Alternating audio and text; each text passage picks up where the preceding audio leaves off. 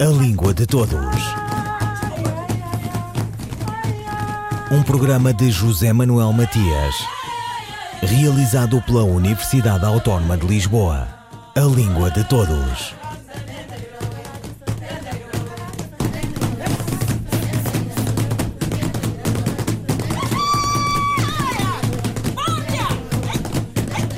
Uma trilogia de webinars sobre a leitura, a oralidade e a escrita. À falta de outro termo, fica o anglicismo.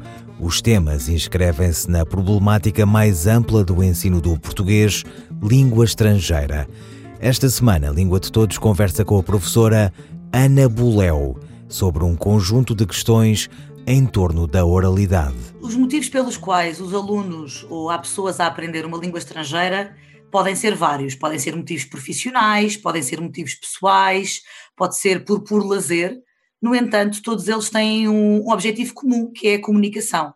E nós comunicamos com os outros quando falamos com os outros, quando contactamos com a cultura, e parece-me fundamental que a parte da oralidade tenha um papel uh, central um, no ensino do português como língua estrangeira. E, infelizmente, em algumas aulas, uh, nem sempre é fácil abordar uh, a oralidade e uh, muitos professores tendem a falar mais das questões gramaticais porque se sentem mais confortáveis com esse papel e, e exatamente por isso é que é importante relembrar que a oralidade é através da oralidade que nós comunicamos e os alunos devem ser chamados a experienciar uh, e a ter a oportunidade de comunicar, quer desde os níveis mais baixos até aos níveis mais altos, com todas as diferenças que há. E como é que se pode utilizar a oralidade? Ou melhor, que técnicas uh, uh, pode haver para o ensino da língua portuguesa para estrangeiros? Há várias estratégias ou várias atividades que podem ser propostas. nós podemos partir de um texto, por exemplo, em que damos, através do título, podemos chamar os alunos ou convidar os alunos a pensarem o que é que poderá ser o texto que vamos ler ou que vamos ouvir, a partir daí fazer uma pequena, uma pequena conversa, um pequeno diálogo sobre o que é que poderá ser eh, o, o objetivo do texto, o tema do texto, o que é que eles já conhecem.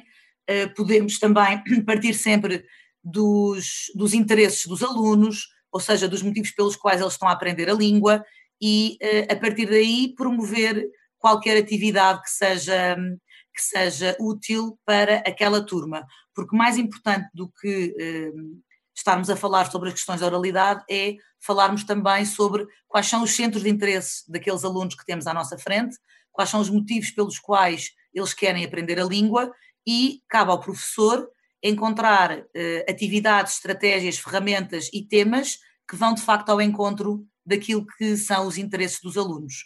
A partir daí, podemos ter eh, muitas atividades e fazer muitas atividades diferentes relacionadas com eh, a matéria que vamos abordar na aula. E eu estou a falar de matéria temática, não de matéria gramatical. Mas há muitos temas que fazem parte da aprendizagem de uma língua e, portanto, de acordo com o nível em que os estudantes estiverem, devemos promover a oportunidade de eles comunicarem nessa língua, obviamente dando todas as estratégias gramaticais de, determinado nível e também promovendo o, o conhecimento de, e o alargamento lexical. Pode dar exemplos dessas temáticas e dessas estratégias? Por exemplo, nós, nós, nós podemos ter o, o Quadro Europeu Comum de Referência, que é o, o livro de referência para o ensino de línguas estrangeiras, uh, tem quatro grandes domínios e dentro desses domínios tem determinadas áreas. Uh, estamos a falar de domínio público, privado, profissional e educativo, e dentro de cada domínio temos uh, várias áreas. Por exemplo, no domínio privado estamos a falar de questões de família, de grupos sociais, de passatempos. No grupo, no domínio público estamos a falar de serviços, de saúde, de consumo. E, portanto, o que é que, o que, é que nós podemos, uh, o que é que nós podemos propor? Uh, para os níveis mais baixos, A1, A2, podemos propor pequenos diálogos em que eles podem. Em, em, que os alunos assumem papéis diferentes, um faz de cliente, o outro faz do senhor de café, e a partir daí propomos um diálogo muito simples de ida ao supermercado, ida ao café, ida a um restaurante, e eles assumem os diversos papéis, Um, à medida que vamos, que vamos avançando no conhecimento gramatical e cultural e vamos avançando um, nos níveis uh, de aprendizagem de uma língua, podemos propor mesas redondas, debates sobre variadíssimos temas sobre educação, sobre cultura, sobre tecnologia, sobre empreendedorismo e também indo, de, indo ao encontro dos centros de interesse dos alunos e daquilo que está a ser abordado, abordado nas aulas. Uh, também podemos propor pequenas apresentações de trabalho que podem ou não ser preparadas em aula. Nos níveis mais avançados, podemos propor apresentações de duração mais longa, com uma preparação mais séria, que uh, implica investigação. Portanto, temos sempre que pensar que, quando estamos a trabalhar com um aluno de determinado nível, um, há expectativas em relação àquilo que o aluno é capaz de fazer, ou deve ser capaz de fazer e temos que propor atividades que um, façam com que essas capacidades sejam postas à prova e que os alunos tenham a oportunidade de então falar, quer na perspectiva de diálogo, da interação com o outro, quer na perspectiva de uh, apresentar um trabalho, que é uma perspectiva que não tem a parte ou não terá tanto a parte da interação. Quando se aprende uma nova língua, pode haver por parte dos alunos algum receio em expressar essa oralidade uh, por receio do erro.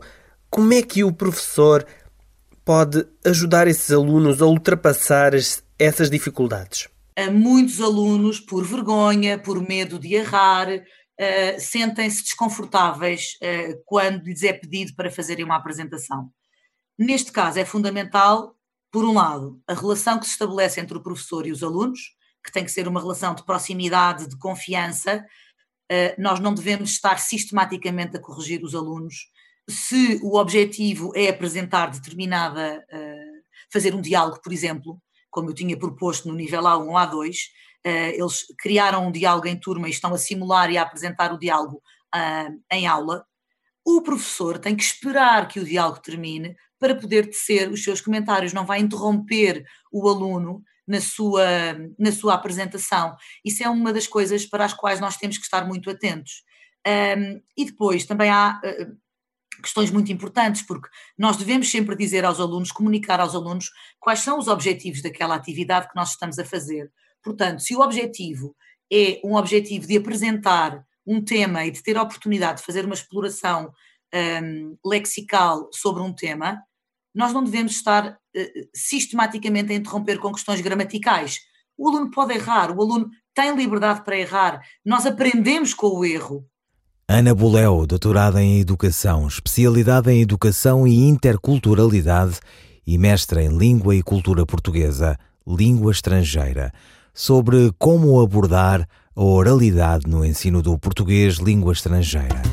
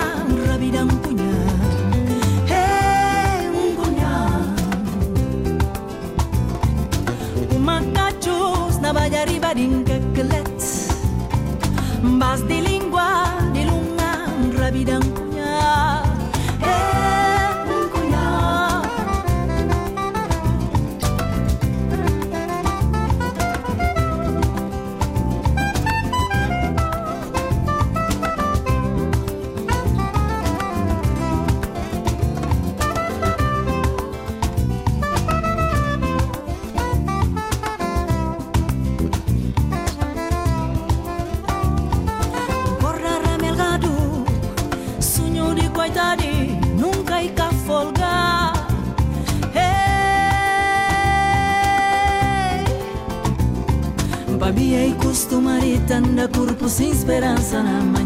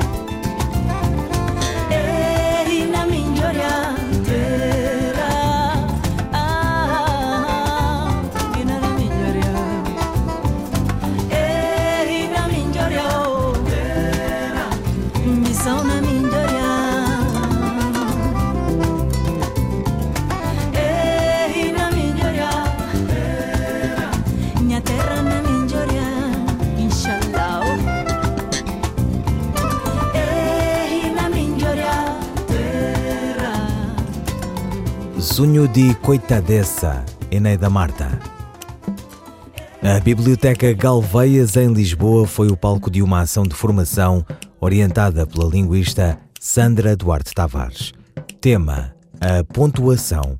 Que uma vírgula pode mudar o sentido de uma frase, sabe-se, intui-se, até se brinca com isso. Que sobre o mesmo texto, distribuído a várias pessoas, a pontuação será diferente? Pode parecer uma fatalidade. Importa é perceber o que está em causa. de todos os sinais de pontuação, ah, os sinais que marcam pausas, os sinais que marcam entoação, de todos, a vírgula, do meu ponto de vista, é o, é o sinal de pontuação que mais dúvidas eh, suscita. É um dos que mais dúvidas suscitam. E como é que se deve utilizar corretamente a vírgula? A vírgula marca uma pausa breve e pode ser usada no interior de uma frase ou entre frases, entre orações. Não podemos, contudo, inserir uma vírgula para marcar uma pausa entre elementos que são sintaticamente dependentes. Já vamos ver com exemplos ah, o que é que eu quero dizer com isto. Um dos casos obrigatórios no uso da vírgula é a separação entre a saudação e o vocativo. Por exemplo, bom dia, vírgula, doutor Hugo. Olá, vírgula, Miguel. Há muita gente que desconhece esta regra e há muita gente que conhece a regra, mas ignora e desrespeita, não, não aplica. Mas de facto, esta é uma regra que deve ser respeitada, a vírgula entre a saudação e o vocativo. Vocativo é o chamamento, o nome da pessoa. Bom dia, boa tarde, vírgula, Joana. Olá, vírgula, Miguel. Outros casos de uso obrigatório da vírgula. A vírgula serve para separar expressões conclusivas, explicativas, como por exemplo isto é, ou seja, além disso. Ah, Num, um exemplo concreto, esse é, além disso, um produto que apresenta muitas vantagens para toda a família. A expressão além, além disso deve ficar entre vírgulas. A vírgula usa-se também para separar expressões adverbiais com diferentes valores semânticos, por exemplo, de tempo, de lugar, de modo. Muitas vezes recebemos ah, e-mails comerciais que nos dizem no seguimento do seu contacto telefónico deve ter vírgula aqui, vírgula, e a frase continua. Com um uma expressão adverbial de tempo, na semana passada, vírgula, solicitámos o envio do ficheiro tal. Com expressão de com valor de lugar, em Lisboa e no Porto, vírgula, ocorreu o 12º encontro de professores. Entre outras regras, por exemplo, estou a lembrar-me do gerúndio. O gerúndio, comendo, estudando, a vírgula serve, serve também para separar o gerúndio da oração anterior. Por exemplo, agradecendo a atenção dispensada, vírgula, apresentamos os nossos melhores cumprimentos. Em relação aos casos eh, proibidos, a vírgula não deve ser usada nos seguintes casos: a separar o sujeito do predicado. Por exemplo, nesta frase, a rentabilidade de todas as operações financeiras foi avaliada pela administração da empresa. A rentabilidade de todas as operações financeiras é o sujeito do verbo ser. E por isso não deve haver vírgula entre essa expressão e o verbo ser. Portanto, sem qualquer vírgula. A rentabilidade de todas as operações financeiras foi avaliada pela administração da empresa, sem vírgula, a separar o sujeito do predicado. Porque hum, é de salientar que nós temos na nossa comunicação escrita muitos casos de sujeitos que são longos. Por exemplo, a livrança proveniente do contrato de leasing. E, na verdade, como se trata de sujeitos longos, apetece pôr uma vírgula, porque apetece pôr uma vírgula, porque na oralidade nós uh, suspiramos, já estamos cansados, mas na escrita não deve haver vírgula. A, a livrança proveniente do contrato de leasing foi anulada, portanto, sem vírgula entre o verbo e os seus complementos. Por exemplo, o diretor informou os colaboradores de que o horário das reuniões será alterado. Não deve haver vírgula entre colaboradores e o assunto é a alteração do horário. Portanto, sem vírgula, o diretor informou os colaboradores de que o horário das reuniões será alterado, sem qualquer vírgula. Sandra Duarte Tavares sobre a pontuação a propósito de uma ação de formação na Biblioteca Galveias, em Lisboa. Um, dois, três, e... Extrato de Nos Mares do Fim do Mundo, de Bernardo Santareno, por Maria Henrique. A partida. Enquanto David Melgueiro se afasta, mais e mais de Lisboa, eu surpreendo-me com as mãos abertas ao vento, para nele colher um certo olhar negro e patético, ou um riso estridente e nervoso que queria ser lágrima, ou aquele durido inclinar de cabeça silencioso e resignado, ou aquele beijo enviado por alguém que me pede uma estrela como testemunho da aventura, ou a serenidade irta e requintada de quem enquanto o navio se distancia, se acusa por não sentir nada, nem mágoa, nem saudade, por mim. Com as minhas longas mãos abertas ao vento. Excerto de Nos Mares do Fim do Mundo, do dramaturgo português Bernardo Santareno, na voz da atriz Maria Henrique. António Martinho do Rosário, de seu nome civil, foi médico, psiquiatra e durante anos andou na grande saga da pesca do bacalhau como dramaturgo, um dos mais importantes da segunda metade do século XX português.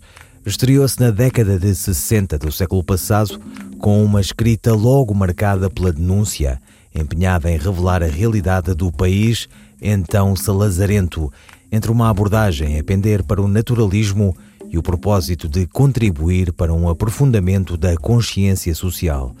Um programa que não foi do agrado do regime e que lhe valeu a censura. No teatro estreia-se em 1957 com um volume onde reúne três peças: A Promessa, O Bailarino e A Excomungada. O Crime da Aldeia Velha e O Judeu Trabalhos Posteriores são duas das obras mais conhecidas. Nascido em 1920 e mesmo em tempo de restrições, algumas companhias de teatro assinala o centenário de um dos mais ilustres calabitanos que ainda assistiu ao 25 de Abril, vindo a falecer em 1980. Ouviram Língua de Todos as despedidas de José Manuel Matias, Luís Carlos Patraquim, Miguel Roque Dias e Miguel van der Kellen. A Língua de Todos. Um programa de José Manuel Matias realizado pela Universidade Autónoma de Lisboa. A língua de todos.